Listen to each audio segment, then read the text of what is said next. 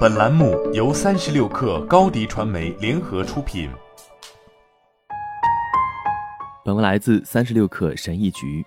据传闻，苹果正在研究汽车，而且似乎有足够的证据。如果苹果公司愿意，它有足够的现金来做这件事。苹果造车引发了各种有趣的问题，但我一直在想，应该如何思考苹果造车如何能够确保它的市场机会。以及如何看待科技行业对汽车行业的入侵？首先，苹果能像在手机领域那样，在汽车行业创造新的价值吗？通过 iPhone，苹果创造了一个新的价格区间，并且使手机行业的收入大大增加。自2007年以来，售出的手机的平均价格增加了一倍多。但是很明显，汽车比手机更贵。许多人可以花400美元买一个更好的手机。或者智能手表，但更少的人愿意花四万美元买一辆更好的汽车，或者像换手机那样每两年更换一次汽车，而不是每四年或八年。如果你买车的预算是两万美元，那么任何人都不太可能让你在市场上购买一辆六万美元的汽车。汽车不是从可自由支配的支出中产生的，也就是说，很多人从未想过他们会花额外的钱去买一部 iPhone。或 iPhone 的模仿者，但苹果做到了，而且实际上并没有多花多少钱。一个亿万富翁和一个青少年拥有同样的手机，相反，乔纳森·伊夫可以发明一辆会飞而且能制作浓缩咖啡的汽车。但如果价格是六万或八万美元，那么驾驶二手卡罗拉的人是不会去买的。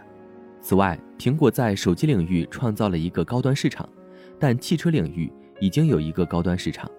苹果可以从中分得一杯羹，但现在时机已经太晚了。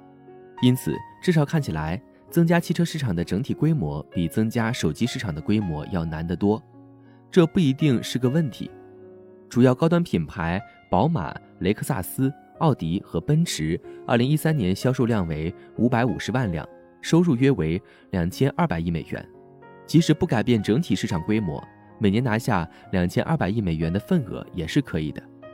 然而，除了电动车之外，还有其他原因导致了对汽车的重塑，按需服务的兴起和自动驾驶汽车的可能性，这些确实有可能改变市场的规模，但却是使其变小而不是变大。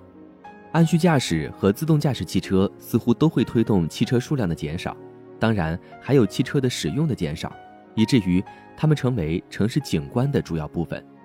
这显然意味着汽车销售减少。也改变了买什么车。如果你不需要拥有一辆自己的车，甚至可以用之前都不用看到它，那么品牌和造型的重要性就不如效率。从某种意义上说，所有这些都是对公共交通的拆分。在固定的路线上，没有大型车辆聚集乘客，而是有许多小型车辆，有许多不同的所有者，在几乎无限的路线上。在所有这些问题中，苹果和任何试图制造高级汽车的人面临的挑战一样，是人工智能、路由寻径和算法的问题。他们是谷歌的问题，不是苹果的问题。他们将价值从硬件转移到云端，并将汽车变成一种通用商品。苹果并不真正做算法，而与此同时，向自动驾驶和按需服务的转变恰恰集中在十八到三十五岁的城市人身上，他们是苹果最好的客户。当然，这一切都有一种反驳的声音，即智能的正确位置是在你拿手里的设备中，你带着到处走，每两年更换一次，而不是你每五年或十年更换一次的大块移动金属。汽车是为汽车制造商准备的，尽管苹果公司可以利用其所有的设计技能和资本制造一个漂亮的汽车，但它也可以制造一个漂亮的零售银行或连锁餐厅，在没有自动驾驶的情况下更是如此。这种观点下，汽车应该是笨重的玻璃，所有的智能都在智能手机里。当然，这才是真正的问题。预测技术如何发展，往往比如何使用技术更容易。好了，本期节目就是这样，下期节目我们不见不散。高迪传媒为广大企业提供新媒体短视频代运营服务，商务合作请关注微信公众号高迪传媒。